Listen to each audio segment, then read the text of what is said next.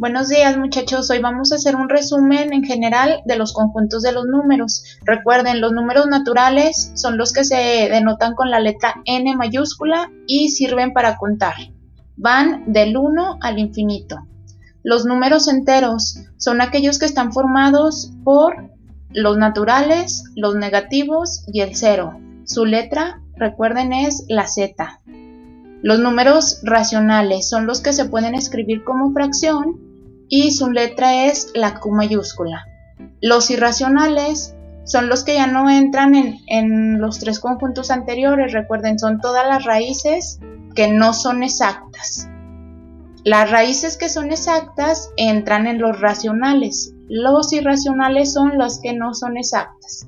Y números como el pi, la e, que se llaman números especiales.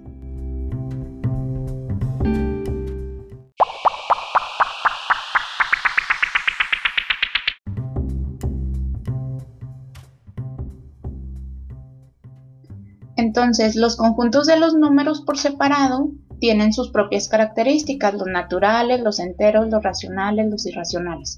Pero cuando ya los juntamos, ahora ya, no tienen un nombre para cada uno, ahora todos juntos se llaman números reales. Al momento de llamarlos ya números reales, yo puedo decir cualquier número, porque ahora ya son todos los números juntos ya no tienen una característica en específico. Entonces, al momento de decir un número real, yo puedo decir cualquiera, un positivo, un negativo, una raíz, una fracción, un decimal, cualquiera entra ya como número real. Pero al momento de que me piden un conjunto en específico, entonces tengo que ver qué característica tiene ese conjunto.